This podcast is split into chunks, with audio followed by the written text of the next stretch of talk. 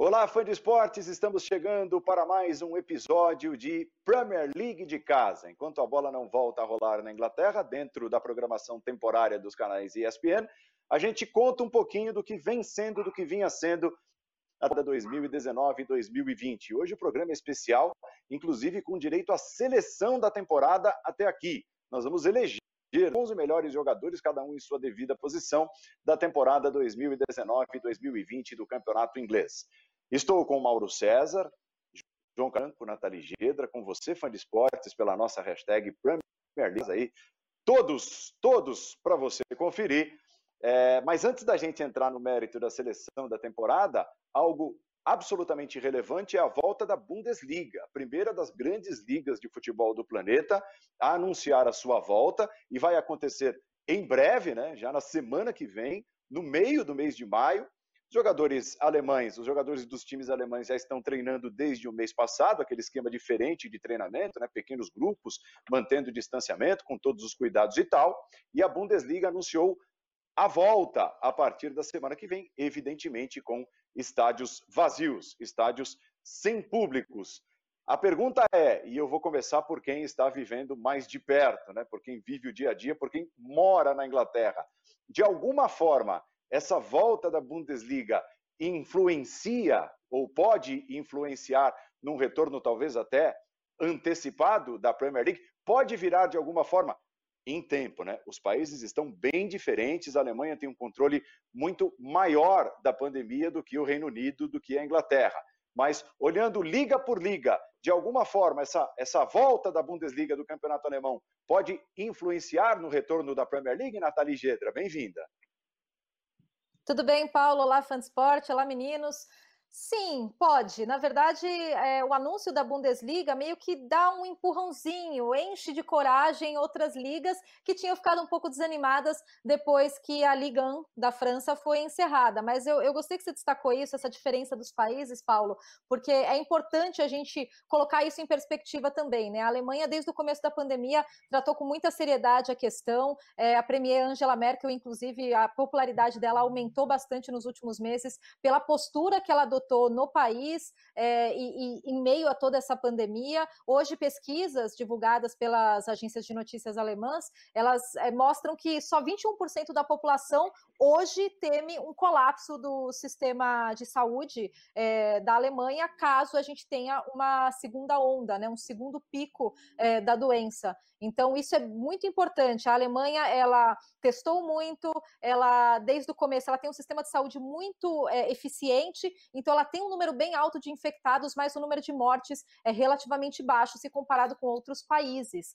É, aí você compara isso com o Reino Unido, que demorou para tomar medidas também e que está é, também num outro estágio da pandemia. A, a Inglaterra, o Reino Unido, eles estão atrás de Itália, de Espanha, países que entraram em lockdown, entraram em quarentena depois. É claro que era importante ter uma liga aqui na Europa que seguisse em frente com os planos de colocar o futebol em campo, o futebol profissional em campo novamente, né? E isso realmente enche de coragem, não só a Premier League, mas também outras grandes ligas da Europa. Mas existem é, diferenças importantes que a gente tem que destacar. É, a Alemanha, por exemplo, não vai adotar campos neutros, que é a principal discussão aqui na Inglaterra nesse momento, né? Questão dos campos neutros, times que lutam contra o rebaixamento não querem, é, a, o pessoal que aí eles não querem mais é, que tenha rebaixamento nessa temporada. Aí a segunda divisão já falou: não, mas a gente quer que tenha rebaixamento. Aí as televisões já falaram, não, a gente quer que, que tenha rebaixamento. Então existem muitos pontos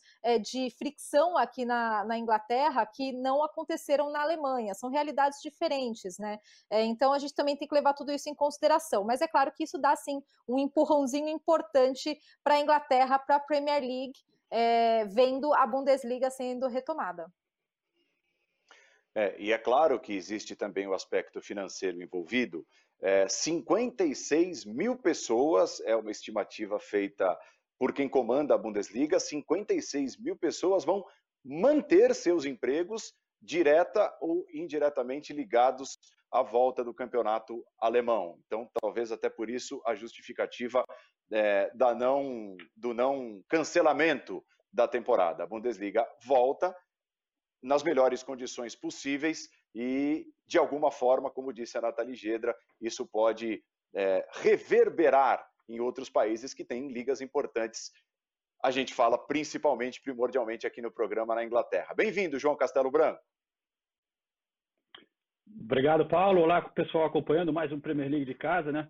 É, eu concordo com a Nathalie que quando começam a cancelar as ligas é como um efeito dominó, né? Tem um, um efeito moral também de você ver outros países cancelando. Todo mundo então agora de olho na Alemanha para ver se isso vai dar certo. Mas é, como a Nathalie falou, são países bem diferentes. É, mas a Premier League continua com os planos, né? Com os protocolos sendo preparados e aguardam agora o próximo pronunciamento do governo, que será no domingo aqui na Inglaterra, anunciando como que será é, um gradual relaxamento dessas regras de isolamento. O, o, a Premier League conta muito com isso, conta com o apoio do governo, mas ainda tem alguns problemas, né? É, tem o que a Nathalie já citou, desse, essa briga aqui, é, que está sendo até um pouco egoísta por parte dos clubes, né? Do, sobre os campos neutros. A Premier League sugeriu que essa era a melhor maneira de fazer. Aí a gente vê alguns clubes é, se pronunciando publicamente contra essa ideia, né? principalmente o Brighton, é, outro é o Aston Villa, sendo que não concordam com é, usar campos neutros. E aí, até puxando de novo para a Alemanha, a Alemanha complica um pouco esse argumento, porque a Alemanha está jogando em todos os estádios. Né? Então, o próprio presidente do Brighton já disse: bom, se a Alemanha consegue jogar, por que, que a gente também não jogar em todos os estádios? Então, tem aí uma briga que, assim, eles até admitem, cada um está cuidando do seu um pouco, né? mas eu acho que nesse momento no que a gente está vivendo, você não pode só cuidar do seu, né? Você tem que tentar chegar a um acordo, senão realmente vai ficar difícil, porque eventualmente haverá um voto aqui na Inglaterra e precisa ter uma maioria de 14 dos 20 clubes, né? É, esse é um problema. Aí depois que tiver tudo já encaminhado em termos de planejamento, como que seria, qual seria o formato, aí tem o problema dos jogadores também, né?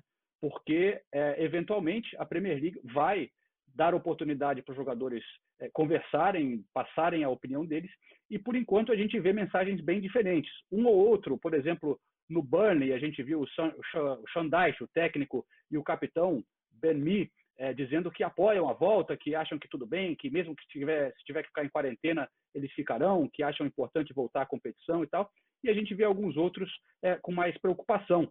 É, eu tenho informação, por exemplo, de que em alguns clubes já houve uma reunião ali pelo, né, virtualmente pelos aplicativos com todos os jogadores e a maioria, no caso de um clube com quem eu conversei, com fontes internas, a maioria dos jogadores disse que não quer voltar, né, não apoia essa volta do jeito que está sendo planejado e tem muito receio. Um dos grandes clubes aqui na Inglaterra. Parece que tem muitos jogadores que sentem, que sentem isso, não estão confiantes com a questão de segurança, e eu até entendo, porque a gente viu antes de paralisar a Premier League, e também as competições da UEFA, eles foram empurrando, foram empurrando até o último minuto, quando realmente era impossível, inviável você continuar, quando o Arteta é, pegou, foi confirmado o teste dele positivo, mas eles estavam tentando jogar quando já estava claro que não era mais é, seguro, vários países já é, em isolamento e portas fechadas, e o futebol é, demorou um pouco para tomar atitudes.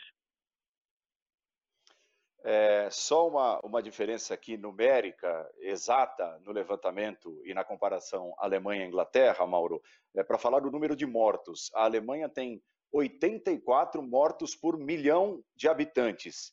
O Reino Unido, 442 mortos por milhão de habitantes. Na Inglaterra, são mais. Inglaterra, Reino Unido, são mais de 30 mil mortos até aqui. Na Alemanha, 7 mil. Eu acho que fica claro que se a Inglaterra quiser seguir o exemplo da Alemanha e voltar o quanto antes, essa volta será muito mais precária e perigosa do que está sendo na Alemanha agora no meio do mês de, maio, do, de maio, né, Mauro? Ah, sem dúvida, Paulo. Um abraço a você, a Nathalie, ao João, ao Fã de Esportes. Não há, não há termos de comparação, né? A Espanha, que viveu uma crise tremenda, está na casa dos 26 mil mortos. O, a Itália, 29 mil e pouco, chegou a 30 mil dos números oficiais é, no caso, já marca das 27 mil, né? É, e a Inglaterra já com, com, mais do que isso, o Reino Unido inteiro com mais de 30, ou seja, tem números absolutos ou números proporcionais, como você colocou, a diferença é evidente. Então não tem como comparar. É, ao mesmo tempo, é, é, eu imagino que a única maneira, talvez, de, de, de, terminar o campeonato, e a gente tem falado isso aqui porque não tem como não falar, tudo é movido pelo dinheiro, é a grana que faz com que haja uma insistência muito grande para que terminem a temporada de qualquer forma, né, com os jogos acontecendo, para não ter que devolver dinheiro de direitos de transmissão, essa coisa toda, é, talvez a única maneira seja realmente jogar em alguns poucos estádios e os jogadores ficarem aí confinados durante algumas semanas para terminar essas rodadas. Né? É, confinados é concentrados, é, convivendo só entre eles, é, algum tipo de, entre aspas, sacrifício desse vai ter que ser feito. Caso isso não aconteça, essa devolução do dinheiro, se acontecer, se o campeonato não acabar, isso vai gerar também consequências muito pesadas para todo mundo, para jogadores, para clubes, até para clubes fora da Inglaterra, porque você vai ter é, é, jogadores contratados por times ingleses, é, jogadores que vieram de outros países, né, saíram de outros países, e que não vão conseguir pagar. Então, tudo isso é o que está fazendo com que haja essa insistência toda para que volte o campeonato é, de uma forma ou de outra, volte o quanto antes. Né? Então, é, houve uma demora, de fato. Acho que o futebol, realmente, como o João destacou, mostrou isso. A realização do jogo entre Atlético de Madrid e Liverpool em Anfield é, foi um bom exemplo da, da forma até um tanto quanto responsável com o qual trataram essa questão. Já havia toda aquela preocupação na Itália. 3 mil torcedores do Atlético viajaram da Espanha, onde o vírus já se propagava de uma forma mais acelerada, e foram torcer pela sua equipe contra o Liverpool em Anfield. Ou seja, uma loucura. Né? Os caras transitaram pela cidade ali, e, e, a gente viu essa semana aqui no Brasil um, dado que é muito relevante: né? o Flamengo fez quase 300 testes, 293, é, com todos os seus jogadores, todos os é, integrantes do departamento de futebol, pessoas que trabalham ali ao redor, prestadores de serviço e familiares próximos dos jogadores. Então, quase 300 pessoas. E o resultado foi que 13%, 12,9%, alguma coisa, praticamente 13%, é, é, acusaram positivo, e todos assintomáticos, ou seja, pessoas que, na sua maioria, todos eles talvez nem sabiam que tinham é, sido contaminados, não estão com sintomas, alguns já até passaram daquela fase inicial né, é, é, é do, da contaminação, e que podem estar propagando o, o, vírus. Então é muito difícil controlar, é muito complicado é, ter, ter esse controle. E o jogador de futebol, a gente não sabe também como ele está se comportando nesse processo. Aqui no Brasil, na Inglaterra, em qualquer lugar, é, como eles fazem a quarentena? Eles ficam realmente trancados, convivendo com, só com as pessoas da casa ali, mulher, filho e tal, ou estão transitando na casa de outros, outros indo às suas casas, várias pessoas não entram e saem sem fim. Ah, estou aqui em casa, estou trancado aqui, estou na quarentena. Mas é ter o passa que vai e volta, tem o agente, o amigo, o outro que vem trazendo não sei o quê, o outro que chegou não sei de onde. Aí realmente não vai adiantar nada. Você vai estar convivendo com as pessoas num fluxo que é inadequado. E isso, se um fizer, tivesse comportamento em contato com os demais, todo o trabalho que possa ser feito para contenção ele pode ser colocado é, é, no lixo, né? pode, ser, ser, pode, pode ser dado como perdido. Agora, é difícil realmente a situação, mas eu ainda acho que eles vão fazer de tudo para terminar, vão querer terminar o campeonato, é muita grana envolvida, e a grana envolve também os jogadores. Né? Tem isso também. Né? Então, tanto que eles se manifestam é, entre eles, como o João relatou, conversas, mas você não vê um posicionamento. Não há um posicionamento coletivo da categoria, é, é, dos atletas, ou algum grande nome que venha a público. Olha, eu não me sinto à vontade. É, se, eu vou ter, se, vai, se isso vai ter impacto financeiro nas minhas finanças, eu estou mais preocupado em não, não, não ficar doente, não espalhar isso para ninguém, não, não ter problemas. Ninguém fala isso, sabe? É tudo muito ali, silencioso, dado. Aí realmente fica mais complexo e fica mais à mercê das decisões que vão ser tomadas, em tese, aí, por autoridades sanitárias, quando derem ok, e dos gabinetes dos dirigentes de futebol, que vão fazer de tudo para voltar com o campeonato, da mesma maneira que eles fizeram de tudo para adiar a interrupção das competições. A Inglaterra retardou isso ao máximo e, e jogou com o público até onde deu, né? enquanto em outros lugares a, a coisa já estava é, é, é, num outro foco, já estava parando, já estavam travando. E os alemães souberam lidar melhor com isso. Por isso, poderão voltar agora e fazer o que também será uma experiência. Né? Não se sabe se tudo vai correr bem na Alemanha. Né? Há uma expectativa muito grande em função disso. Mas a comparação pura e simples ela não cabe. O argumento do, do Brighton, sei lá de quem, ah, mas se eles fazem, podemos fazer também. Não, não pode. Não pode porque uma coisa é uma coisa, outra é outra coisa. Na Alemanha a coisa foi tratada de uma maneira, na, Inglaterra de outra. É, houve, de fato, um relaxamento, houve um pouco caso, como acontece, aconteceu em Nova York, nos Estados Unidos, né, um, um certo descuido inicial, e como acontece aqui no Brasil. No Brasil é um caso à parte, né? aqui não dá nem para comparar, porque é, é, é, um caso único, talvez. É, antes da gente ir para o intervalo, algo relevante: a, a entidade que controla a arbitragem no mundo, ontem, na sexta-feira, é, confirmou uma sugestão da FIFA que poderá ser viabilizada, poderá ser utilizada por quem quer voltar neste momento a jogar futebol as ligas poderão ter, dentro de seus jogos, até cinco substituições feitas em três paradas. Isso é importante, né? Porque muita gente se pergunta, vixe, tá, agora vai ser uma história de, de parar o jogo cinco vezes no final para ganhar tempo e tal. Não, as três paradas estão mantidas, então é, serão permitidas cinco substituições, mas dentro do jogo, três paradas só. Então, isso assinado pela é, entidade que controla a arbitragem, havia sido sugerido há alguns dias pela FIFA. E me parece bastante viável na Inglaterra, né, Nathalie, se a bola voltar a rolar, até por conta dos muitos jogos em tempo.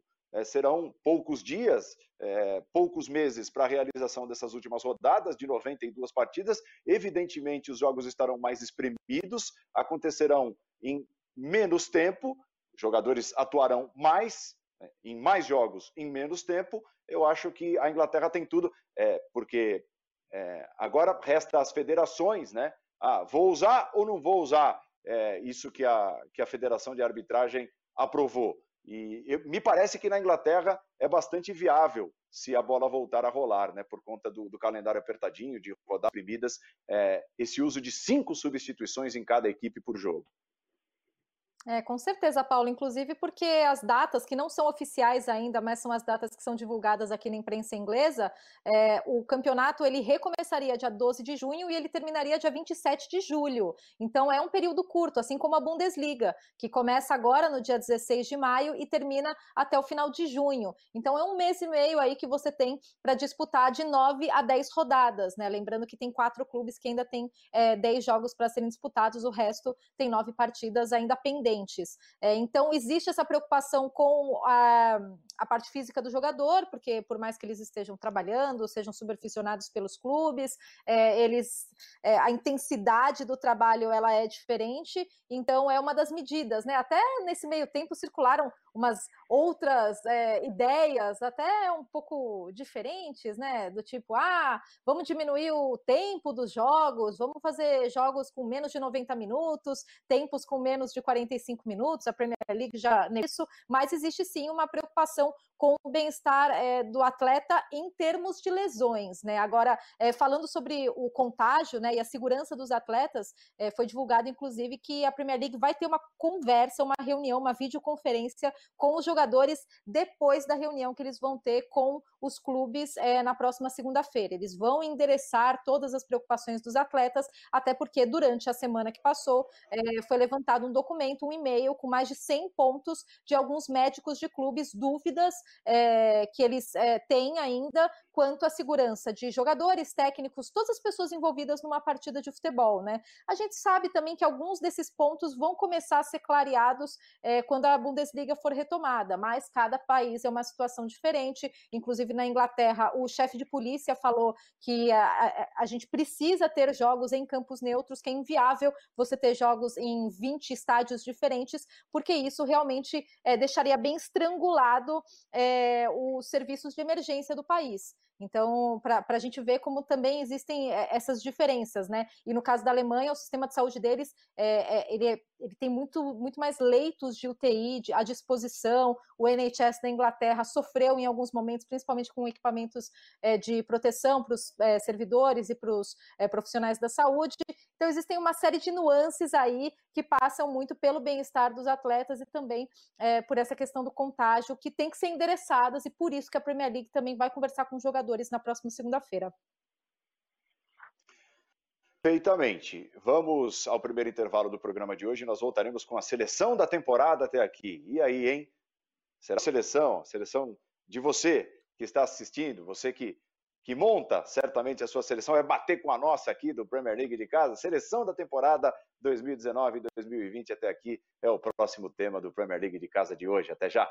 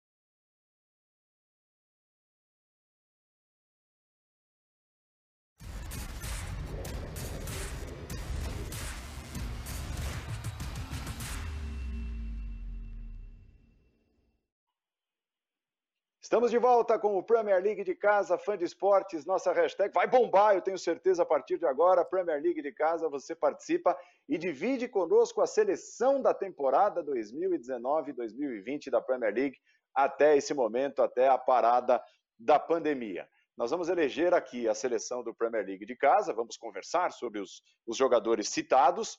Como nós somos é, técnicos técnicos, ousados e modernos, o nosso time estará no 4-3-3, tá? Está no 4-3-3 o nosso time. É, e a gente começa agora a montagem da seleção. Primeiro, goleiros, depois a formação da defesa, tá? Os quatro jogadores de defesa, os três do meio de campo e os três atacantes. É, técnico é o Jürgen Klopp, né? O técnico desse time é o Jürgen Klopp, eu acho que não, não há dúvida. Vamos lá. Goleiro, qual o melhor goleiro do campeonato até aqui, João Castelo Branco? É, meu voto vai para o Henderson, do Sheffield United. Eu acho que o Alisson é o melhor goleiro, mas perdeu, sei lá, um terço da temporada e o Henderson ajudando esse Sheffield United a fazer milagre nessa Premier League. Dá para chamar de um voto surpreendente esse primeiro do João. Diga, Mauro. Eu vou de Alisson mesmo. Nathalie? Então, eu vou com o Jim Henderson. Ele é o segundo goleiro em, em clean sheets nessa, nessa Premier League. Ele está atrás só do Nick Pope, do, do Burnley, que tem 11. É, e eu queria fazer algumas menções honrosas. A mais óbvia, né, que é o Alisson, que tem 10 clean sheets. São 10 jogos que ele passou sem, sem levar gols, dos 20 jogos que ele disputou, porque o Alisson se machucou. Então, ele faz uma temporada excepcional. Mas aqui fala-se muito do Jim, do Henderson, até como um futuro goleiro da seleção inglesa, talvez. Ele, ele é jovem, né? Ele tem 23 anos anos, então ele ainda é um goleiro em formação. E eu também queria fazer outras duas menções honrosas. Uma é do Ben Foster, do Watford, que faz uma boa temporada, e a outra é do Tom Heaton, que infelizmente se machucou no primeiro dia do ano, é, goleiro do Aston Villa, ele vinha muito bem, mas aí acabou se machucando, tá fora do resto da temporada. São essas as minhas menções honrosas, mas assim, elogiando muito o Alisson pela temporada excepcional que ele faz, eu também coloco o Jim Henderson, Paulo. Muito bem, eu colocaria o Alisson, é, o que deixaria a eleição empatada por 2 a 2 mas até para não empatar, eu vou no Henderson. E até porque, João, eu acho que é uma homenagem aos goleiros ingleses. A Nathalie citou dois deles agora. É interessante como na Premier League goleiros ingleses passaram a ser protagonistas. O Henderson é o principal exemplo, mas tem o Pope, tem o Hitton, tem o Foster, citado pela Nathalie, o Pickford, que mantém a regularidade também, é um belo goleiro. É, havia tempos, em, em anos passados, a Inglaterra é, tinha lá a sua convocação para competições importantes, Copa do Mundo, Euro, tinha o Hart e mais ninguém, né? E, e, antes do Hart não tinha ninguém. A Inglaterra teve ali uma lacuna de falta de bons goleiros que foi considerável e falhas até históricas em Copas do Mundo e tudo mais. E, e nessa temporada me chama atenção o nível dos goleiros ingleses envolvidos na Premier League. É verdade, sem dúvida. E, e, já existe uma competição muito grande, né? um debate aqui na Inglaterra sobre quem deveria ser o goleiro é, para a Inglaterra na Euro, que, claro, não aconteceu, mas é, no momento é, você citou aí, por exemplo, o Joe Hart, que era o principal goleiro, sumiu, né? Passou por vários clubes, acho que está até no Burnley, mas no banco, é, deu uma subida. Mas o Pickford, que foi goleiro na Copa do Mundo, é ainda em tese o titular, mas vem, tem uma lista aí batendo ali na porta para tentar pegar essa vaga dele. E muita gente já acha que poderia ser é, um desses outros, o Henderson, o Pope, é, tendo talvez oportunidade agora que a Euro não vai ser agora, cresce a chance de não ser o Pickford, porque desses que a gente citou, talvez o Pickford seja o mais irregular. Ele faz alguns jogos muito bons também e tem a experiência da Copa do Mundo, mas é, tem outros goleiros que, no momento, em termos de forma, estão melhores. É que o Pickford ganha talvez por ter experiência, algo que esses outros não têm por serem mais jovens. Interessante, né, Mauro? É que quem olha para o Henderson também com muito carinho é o torcedor do Manchester United. O Manchester vem se desdobrando nas últimas temporadas para renovar o contrato do De Gea. Teve até aquela história do fax que não chegou para o Real Madrid, se não haveria uma negociação, o De Gea ter, ter, ter, trocado, então, à época, o Manchester United pelo Real Madrid. O Henderson é jogador do Manchester United. O De Gea é que não se cuide. De repente pode vir um moleque, entre aspas, babando, jogando muita bola para brigar para ser titular num time gigantesco como é o Manchester em temporadas que vem por aí. É, o De Gea já há algum tempo não é o goleiro tão bom como foi em outros momentos, né? É, a grande questão do goleiro jovem assim é justamente sair de um time pequeno, um time menor, e no dia que ele vai assumir a meta de um time grande, né? O goleiro de time pequeno sempre é mais exigido, a bola é chutada mais vezes contra a meta, então ele tem mais chance de aparecer. O goleiro de time grande, a bola às vezes nem chega, quando chega você tem que, tem que estar presente. Então acho que é uma, é uma, é uma situação bem diferente, bem diferente. É, o goleiro de time pequeno, se toma dois, três gols de 15 bolas que vão no gol, ele acaba ainda sendo eleito melhor em campo, se fizer quatro ou cinco boas defesas. Então, quando faz esse salto, se esse salto acontecer, evidentemente vai ter que estar preparado para uma outra, outro tipo de cobrança, um outro nível. É, esse é o grande desafio. Mas claro que está sendo para o Henderson uma ótima, uma ótima, digamos assim, uma ótima oportunidade que ele está aproveitando para conseguir crescer um pouco mais, ganhar mais espaço, mostrar competência para chegar a essa oportunidade, quem sabe, no clube de origem. Vamos lá, vamos montar a nossa defesa, laterais direito e esquerdo e os dois zagueiros. Monte a sua defesa, Nathalie, por favor sinto que teremos alguma discordância nesse setor, tá? Então vamos lá, vamos começar. É, bom, a lateral direita acho que é unanimidade, não tem muito o que discutir, né? O Trent Alexander-Arnold, 12 assistências, mas a gente tem que falar do Ricardo Pereira, maior número de desarmes da, da liga, e a gente tem que falar da evolução do Wambisaka também. É, então são, são dois jogadores da posição que dá para destacar, mas a, acho que o, o, Trent realmente é, é o favorito aí.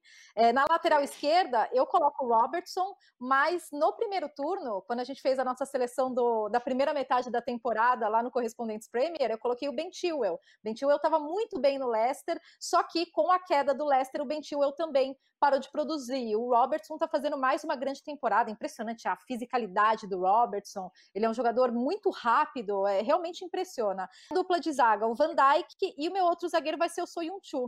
O Soyuncu, ele para mim trouxe um, uma estabilidade é, para o Leicester que tinha perdido o Harry Maguire e muita gente se perguntava o que seria da defesa do Leicester sem o Harry Maguire e o Soyuncu está entregando. Ele tem muita solidez, ele é muito seguro é, e eu também quero fazer menção ao Johnny Evans que também faz uma boa temporada pelo Leicester, ele é forte na bola aérea, ele é confortável com a bola nos pés, mas o meu voto para jogar do lado do Van Dijk é para o Soyuncu. Mauro. É, a defesa é mais ou menos é, é quase óbvia né, com relação aos laterais. É, você tem, como o Nathalie destacou, alguns bons jogadores, mas é, acho que nenhum deles se aproxima de fato. Inclusive, o Robertson não faz uma temporada tão boa como o Arnold, mas ainda assim supera os demais. O jogo coletivo também, o trozamento, o conjunto, isso ajuda esses jogadores, é claro. Ou seja, eles participam de uma engrenagem muito mais é, é, azeitada do que a, a, a, dos outros times, né? Porque o Liverpool está frente, o Van Dijk é uma óbvia unanimidade, como tirar o Van Dijk de qualquer seleção, não da Premier League, do mundo. Uma seleção dos melhores jogadores do mundo. O Van Dijk vai aparecer. Não tem como. É um zagueiro muito superior aí a praticamente todo mundo. Né? A grande questão é o companheiro do Van Dijk. Né?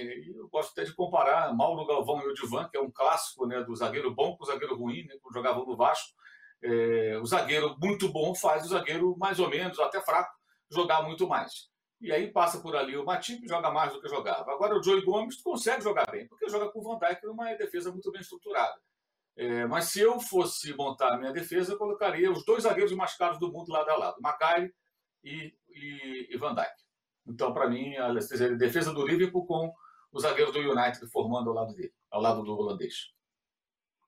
Opa, então temos aqui Arnold, Van Dijk e Robertson. De antemão, eu vou concordar com Nathalie e Mauro sobre Arnold, Van Dijk e Robertson. Não sei se o João vai nessa linha também, mas é, é, essa, essa diferença aí do companheiro do Van Dijk. Diga lá, João. Olha, eu, para esse companheiro do Van Dijk, eu vou votar como a Nathalie no Soyuncu. É, o Soyuncu teve uma temporada, no início da temporada, fenomenal. Né? Realmente, é, ele se destacou. Todo mundo ficava olhando e falando, cara, o, Leicester fez um negócio muito bom, né? Vendeu o Maguire por uma grana preta, o zagueiro mais caro do mundo, e já tinha um cara ali que está jogando demais, ajudou o Leicester a subir tanto ali para o topo da tabela, né? Estava até numa época até brigando ali para chegar perto do Liverpool, passou o Manchester City, mas ele deu uma caída mais para o fim, mas eu acho que ele merece pelo que ele fez essa temporada. Ao lado de Van Dijk, eu, eu só acho que na lateral eu vou mudar o voto. Eu, eu vou dar para o Robertson, hum. até porque tem menos competição é, desse lado, mas eu não vou com o Trent, não. Eu vou ficar com o Ricardo Pereira. Eu acho que, que ele merece pela consistência que ele teve nessa temporada. Foi um, um baita jogador. Claro que o Trent é um jogador incrível, muitas assistências, mas meu voto vai para o Ricardo Pereira para dar uma mudada.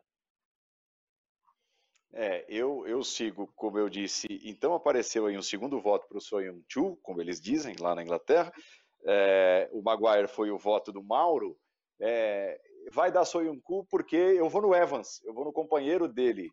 É, se fosse para montar a defesa ali como companheiro do Van Dijk, a defesa ideal da temporada, eu acho impressionante a regularidade do Evans e como o Evans se reinventou. Não é mais um garoto, é, foi lançado rapidamente, jovem ainda pelo Alex Ferguson no Manchester United, aí deu uma caída na carreira, foi parar no West Bromwich, andou sumido e de repente desponta do jeito que, que juntando.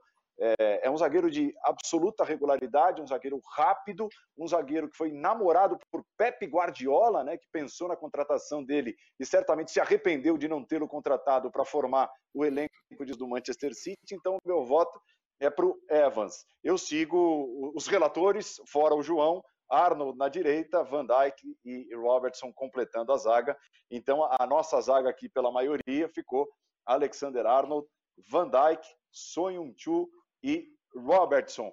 É, é, é, impressionante como a disputa na direita ela é de um nível, digamos, mais elevado do que na lateral esquerda, né, João? Vou, vou, vou, vou chamar você para para essa, essa intervenção, porque foi você que votou num cara que está fazendo uma ótima temporada e outros podem ser citados. O Ambissaca vem crescendo demais no Manchester United. O Doherty é um jogador super importante no esquema do Wolverhampton. Está é, tá muito bem servido na direita, o campeonato inglês de laterais. Na esquerda, nem tanto. Né? É impressionante, né? Você cita aí tantos nomes que me, me, é, merecem ser mencionados é, de um lado, já o Robertson com pouquíssima competição. É, eu nem sei em quem que eu votaria, para falar a verdade. Eu vou, eu vou até passar em diante, porque eu acho que para ele está muito fácil essa vencer esse lado. É verdade, é verdade. A Nathalie citou o tio e o que realmente começou de um jeito, mas não conseguiu é, manter o ritmo para, digamos, disputar ali com o Robertson é, na lateral esquerda. Vamos montar o nosso meio de campo. Então, são três jogadores para a formação de meio de campo. Será que teremos surpresas? Será que teremos muitos votos diferentes? Diga lá, Mauro, monte o seu meio de campo da Premier League. Bem, meu meio campo, então, eu Henderson, Bruno Fernandes e De Bruyne. Bruno Fernandes importante demais né, no crescimento do Manchester United. Aliás, até sobre o Magalhães, esqueci de falar, os dez últimos jogos do United tomou só dois gols, né? E ele fez dois gols, inclusive, o Magai. Eu acho que ele e o Bruno Fernandes são jogadores fundamentais para o crescimento da equipe, embora ainda ache que seja muito pouco para aquilo que se espera do clube. Né? O Henderson é o talvez o jogador mais é, é, importante do meio campo do Liverpool na temporada é, e também se destacando muito por liderança, não só por boas atuações, né? um jogador que cresceu muito, amadureceu. E o De Bruyne é um destaque do campeonato, né? o cara que individualmente mais tem resolvido problemas, né? Então eu vou com esse trio aí no meio campo. Acho que dá pra, daria para jogar com o Henderson mais de primeiro volante ali, um pouco mais centralizado, os outros dois saindo pelos lados. É, o, só, só parêntese sobre a lateral, o Matheus Espadari, nosso editor, lembrou que na lateral esquerda tem o Dinho, que faz uma ótima temporada e está fazendo mesmo pelo não chega a disputar, digamos, a posição assim na, na seleção, mas é, mas é para a gente destacar também a temporada do francês. O seu meio de campo como está, Nathalie? Então, Paulo, eu estava nessa dúvida se eu colocava o Bruno Fernandes pelo tempo dele na, na, na Premier League, porque, obviamente, é, eu acho que tem que ser Henderson e, e Kevin De Bruyne, e daqui a pouco eu falo mais deles. Porque qualquer outro nome que não fosse o Bruno Fernandes e que a gente colocasse para complementar esse meio de campo, ele estaria muito abaixo do que jogaram De Bruyne e o Henderson nessa temporada. Eu até pensando, refletindo, falei, ah, o Jack Grealish, mas assim, nenhuma convicção de colocar o Jack Grealish nessa, nessa seleção. Claro, é um jogador de, de muita importância para o Aston Villa, ele mostrou muito nessa temporada. É, você vê jogos do Aston Villa e você fica impressionada com a movimentação do Grealish, sempre buscando jogo. É, ele, é, ele é o motor ali do Aston Villa, né? Ele é o que é, tenta produzir alguma coisa diferente. Mas mesmo assim, ele ainda está muito abaixo desses outros dois nomes que a gente falou, né? Do Henderson e do, e do De Bruyne. O Bruno Fernandes, e meio, ele já impressionou muito, né? Então, eu não posso votar no Bruno Fernandes, eu vou votar no Bruno Fernandes. Agora, sobre os outros, os outros nomes, né? Eu até. A primeira metade da temporada, eu elogiei muito o Tillemans e o Madison dois jogadores de características bem diferentes, né, do, do Leicester, mas eu gosto muito dos dois. Novamente, o mesmo caso, quando o Leicester caiu, esses dois jogadores também acabaram caindo um pouco de rendimento, então não, não entram na seleção da, da temporada. E agora o De Bruyne é inacreditável que ele está fazendo essa temporada, né? Ele já fez uma temporada mágica, só que acabou sendo meio que ofuscada pela temporada maravilhosa que fez o Salah, né? É, mas o De Bruyne é o primeiro jogador a ter 15 ou mais assistências por três temporadas diferentes de Premier League, não é pouca coisa. Então, nessa temporada, ele já tem 16 assistências, só faltam quatro para ele igualar o recorde do Thierry Henry de 20 assistências em uma mesma temporada de Premier League. Eu não tenho a menor dúvida que ele vai conseguir fazer isso. É, ainda por cima, marcou oito gols e o Pep Guardiola ele deu uma definição do De Bruyne que eu acho maravilhosa. Ele fala: o De Bruyne enxerga coisas que os outros não veem. Eu acho que isso diz muito sobre é, o quanto o De Bruyne é um jogador especial. E o Henderson, é, aquela solidez, é, tanto jogando numa função um pouco mais avançada, quando o Fabinho estava à disposição, quanto naquela função de primeiro volante, que quando o Fabinho machucou, todo mundo falou: ah, e agora? O que, que o Liverpool vai fazer? Não tem um jogador que tem essas características de primeiro volante, guardador, só que daí o Henderson conseguiu trazer essa solidez para o meio de campo do, do, Liverpool e é elogiadíssimo aqui na Inglaterra e, e com todos os méritos. Então, é, vou, vou com esse meio de campo: Henderson, De Bruyne e Bruno Fernandes. João? Eu vou discordar com essa do Bruno Fernandes. É, eu também voto em De Bruyne e Henderson. Eu acho que é quase indiscutível, né? De Bruyne, uhum. grande craque do campeonato, sem dúvida. Henderson, a liderança que ele mostra é impressionante como ele evoluiu nessa temporada, né? Além de ser um volante, ele também começou a dar uns lançamentos lindos que a gente não esperava esse tipo de habilidade do Henderson há alguns anos. Mas é, o Bruno Fernandes, claro, teve um impacto impressionante, mas eu, eu não consigo votar nele porque ele chegou em janeiro, perdeu a maior parte da temporada. Eu vou votar no, no Jack Grealish, que a Nathalie citou. Eu acho que era um cara muito legal de assistir. Eu acho que se não fosse ele, o Vila estaria numa situação bem pior. Não que esteja numa situação muito boa, mas ele se dedicava muito nos jogos. Era sempre legal assistir ele. Fez muitos gols importantes. É, com uma menção honrosa também para o Madison, que no início da temporada eu acho que talvez estivesse até melhor do que o, o Grealish e até um, um, debate aqui na Inglaterra, né? Qual deles deveria entrar na seleção, né? É, Grealish ou Madison ali nessa posição.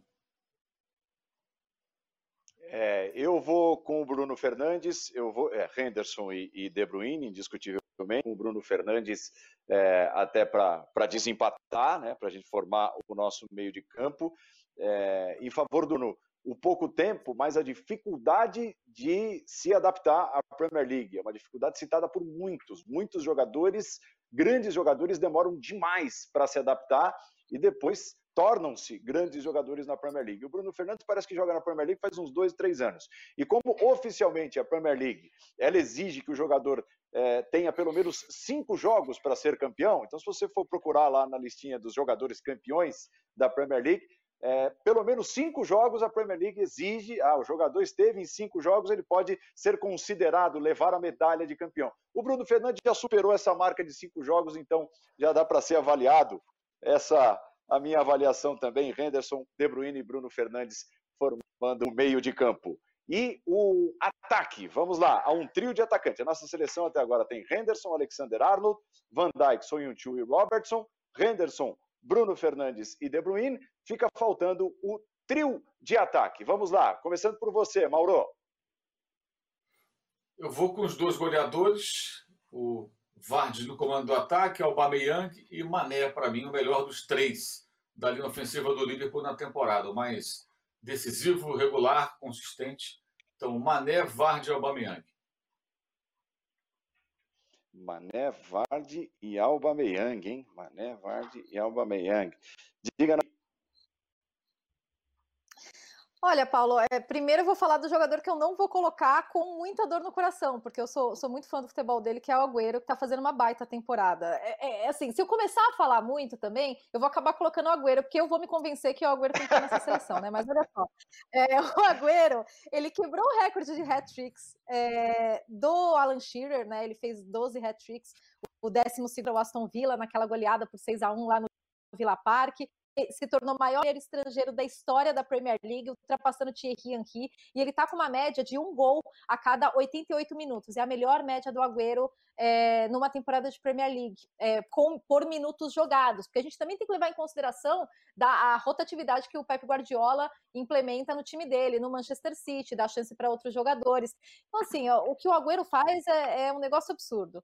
Mas temos Jamie Vardy, né, que é o artilheiro é, da, da temporada, 19 gols. Ele marcou em oito jogos seguidos em um determinado ponto da temporada. É importante a gente destacar isso, porque parece um passado distante, né, do Vardy ter feito tantos gols em jogos consecutivos, porque ultimamente ele caiu muito de rendimento, né? Para a gente ter uma ideia, ele tem 17 gols nos é, 17, 17 gols em 18 jogos, né? Nos 18 primeiros jogos. E aí nos jogos restantes é, que ele disputou, ele, ele marcou os outros dois gols. Então, é, ele caiu muito de rendimento, muita gente contestou isso, mas não, não tira a grandiosidade do que o Vardy tem feito nessa temporada. O Aubameyang, impressionante, né? Como ele continua entregando. Temporada passada, chuteira de ouro, 22 gols. Essa temporada ele já tem 17. E o Arsenal precisa do Aubameyang, né? Então, ele é um ótimo finalizador. Então, apesar de perder muitos gols, ele na frente do gol, ele tem um instinto que a gente tem que destacar. E o Mané ele teve momentos absolutamente brilhantes nessa temporada, né? É porque acho que todos os jogadores do Liverpool, e eles tiveram momentos muito altos e aí acabaram caindo, mas caindo bem entre aspas, né? Porque o Liverpool todo vem fazendo uma temporada excepcional, mas o Mané ele teve é, momentos muito brilhantes e, e, gols muito importantes, em jogos importantes, em momentos que o Liverpool sofria, o, o Mané conseguia encontrar soluções para o Liverpool. Então, é, meu ataque vai de Aubameyang, Vardy e Mané com um pouquinho de dor no coração pelo Agüero, viu? Vamos ver, o João tem sido o mais polêmico de todos. Vamos ver se o João vai, vai vai colocar alguma, alguma diferença gosta, nesse Paulo. ataque escolhido por, é assim, por Mauro e Natália? Ele gosta, ele gosta.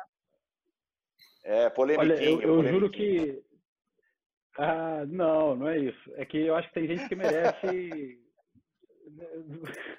eu juro que eu, eu tenho uma. Eu estava sem tomar minha decisão até esse momento agora, e, e eu ia ser polêmico, mas eu acho que não, não vou conseguir. Eu vou concordar com esse voto. É, mas para mim foi o voto mais difícil de todos de todas as posições. É, eu acho que para mim o Mané é indiscutível, craque, é, 14 gols e também de todos os atacantes que têm mais assistências, né, não são só os gols, ele dá muitas assistências, sete assistências do Mané nessa temporada na Premier League. É, o Aubameyang, 17 gols, também importantíssimo para o Arsenal. E o Vardy, acho que não dá para discutir com o artilheiro e também o que tem a pontaria mais certeira, 66% dos chutes deles vão na direção, vão no gol, né? Ele acerta o gol mais do que qualquer outro atacante. Mas, cara, foi muito difícil. Eu acho que ali, pelo lado, Traoré merece é, reconhecimento pelo que ele fez no Wolverhampton nessa temporada. O cara sensacional de assistir também. O Jimenez Raul Jimenez, Jimenez. também 13 gols nessa temporada, jogou demais. Então, cara, tem uma lista ali, a Nathalie falou do Agüero, mas eu também botaria o Ings do Southampton, uma temporada importantíssima num time pequeno como o Southampton, fazendo 15 gols, ele tem ido tão bem, né? Então, eu acho que esses aí merecem serem mencionados, mas o meu voto fica é, igual, infelizmente. É, eu voto também, eu voto igual vocês. Mané, Vardy e Alba Meyang. É impressionante o Alba Meyang, né? Porque ele é deslocado de posição para posição, é, às vezes joga mais centralizado, às vezes aberto. É, tinha um, um, jeito com o Naemery tem outro jeito com o Mikel Arteta e o nível ele consegue manter num time que viveu várias etapas dentro de uma mesma temporada até aqui, o time do Arsenal. Incrível, né? Como o Aubameyang consegue manter essa regularidade, assim como o Jamie Vardy, um dos poucos remanescentes que o Leicester tem ainda de sua conquista na temporada 2015-2016. Me chama a atenção o Sterling mil, né, Mauro? Incrível o início da temporada do Sterling, fazendo gol atrás de gol, é, jogador mais antes do Manchester City, que tem um dos melhores ataques da Europa, e de repente ele sumiu, chegou a parar até no banco de ervas, de alguma forma foi ofuscado pelo Gabriel Jesus quando deslocado para o lado do campo, e nem foi mencionado, mas passou longe. Você viu, o João mencionou uma, uma série de gigantes de bons valores no campeonato, e, o, e o Sterling, digamos, primeiras 10, 15 rodadas enormes, brilhantes, sumiu do campeonato de uns tempos para cá ele teve uma tremenda recaída nessa temporada, né? É, o Manchester City teve uma recaída no campeonato, né? Embora esteja em segundo lugar, muito distante do Liverpool, em nenhum momento desafiou para valer na briga pelo título e nessa queda o Sterling também caiu muito de rendimento. De fato, não faz uma boa temporada. É, o que pode, evidentemente, mudar bastante a perspectiva, né, a visão das pessoas com relação a jogadores como ele são os outros torneios, né?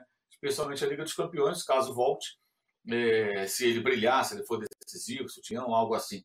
Mas de fato caiu muito o Sterling, que é um jogador que tem um pré-Guardiola e um pós-Guardiola. Né? Antes do Guardiola, um jogador muito é, indeciso, inseguro, errava demais né, no desfecho, conseguiu crescer barbaramente, chegou a ser artilheiro do time em alguns momentos.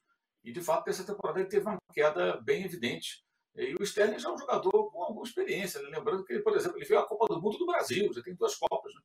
No, no, currículo, né? Ele jogou em 14, 18, quer dizer, um jogador muito jovem, mas que já rodou bastante, duas camisas de times é, importantes, no caso, o Liverpool surgiu depois do City, mas de fato caiu muito, de fato caiu muito, tem uma temporada ruim o Sterling né, nessa temporada fraca dele, e, e é curioso, porque é a temporada que ele não tem o Sané, né? E eu acho que o melhor momento dele foi quando o Sané estava no time. A combinação dos dois era muito importante. Foram muitas jogadas iniciadas por ele por um lado e, definidas pelo Sané do outro lado, e o contrário também acontecia. O Sané se machucou, quase foi para o Bayern, agora fala-se de novo da possibilidade de uma negociação com o time alemão, e acho que, embora eles joguem pelos lados, eles estavam distantes fisicamente, mas a conexão entre os dois era muito boa. Talvez isso até explique um pouco a queda desse jogador.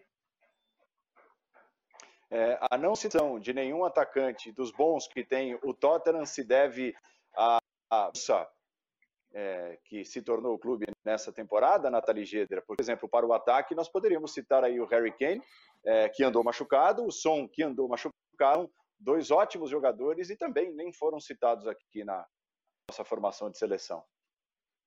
É, foi uma temporada bem tumultuada, né, é, no Tottenham, principalmente a gente teve troca de treinador e teve a questão das lesões. Eu tenho certeza que se o Som, por exemplo, não tivesse é, o, o, a lesão, né, teve que operar o braço, ele provavelmente estaria nessa seleção. Ele tem feito, é, até então ele, ele fez ótimos jogos. É, o Harry Kane também, mais uma vez, Harry Kane estava em todas as seleções do campeonato até aqui, né, disputando chuteira de ouro por três temporadas consecutivas.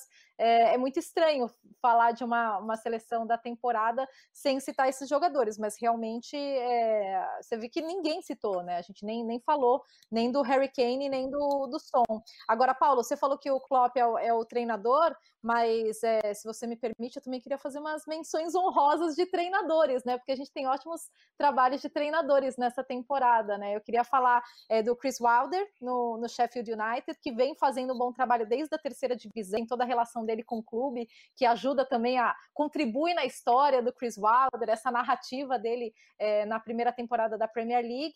E a gente tem mais uma vez o Nuno Espírito Santo tirando é, tirando dos jogadores o que eles não ofereceram em outros momentos da carreira, né? Então, queria falar desses dois treinadores porque eles realmente é, fazem ótimos trabalhos, surpreendem. E a gente está sempre acostumado a falar dos grandes treinadores e com razão, né? A gente fala do Pep Guardiola, a gente fala do Jürgen Klopp.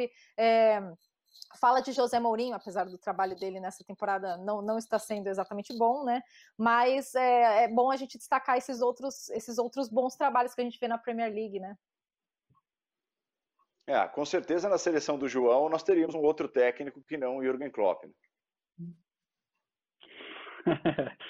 É, o, você tá falando do Arteta, né? Olha, ele chegou bem, cara. Um, tá, eu acho que não, não dá para dizer isso, mas fica uma, uma, uma sensação promissora para o futuro, vamos dizer. Eu acho que o trabalho dele está sendo muito bem recebido no Arsenal, o Arteta, é, mas não dá para comparar com esses outros que a Nathalie citou nesse momento. Mas já que a gente está falando do Arsenal, eu lembrei agora, na hora que você me perguntou sobre a lateral esquerda, né, e deu um branco na cabeça aqui, mas na hora que você falou de Arsenal, eu lembrei do Saká, né, que foi improvisado na, na posição, mas se desempenhou muito bem, várias assistências, combinando bem ali com o Martinelli, com o Aubameyang, cruzamentos, e eu acho que merece uma menção honrosa no mínimo.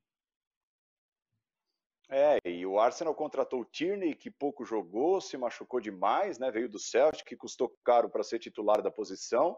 É, tem lá o Colasinati, que também se machuca muito, é um jogador útil, mas se machuca demais, e o, e o jovem assumiu a condição na esquerda e vem realmente muito bem. Então vamos lá. Na tela, a seleção do Premier League de casa. Você, fã de esportes, concordando ou não, esta é a nossa seleção. Goleiro Henderson, do Sheffield.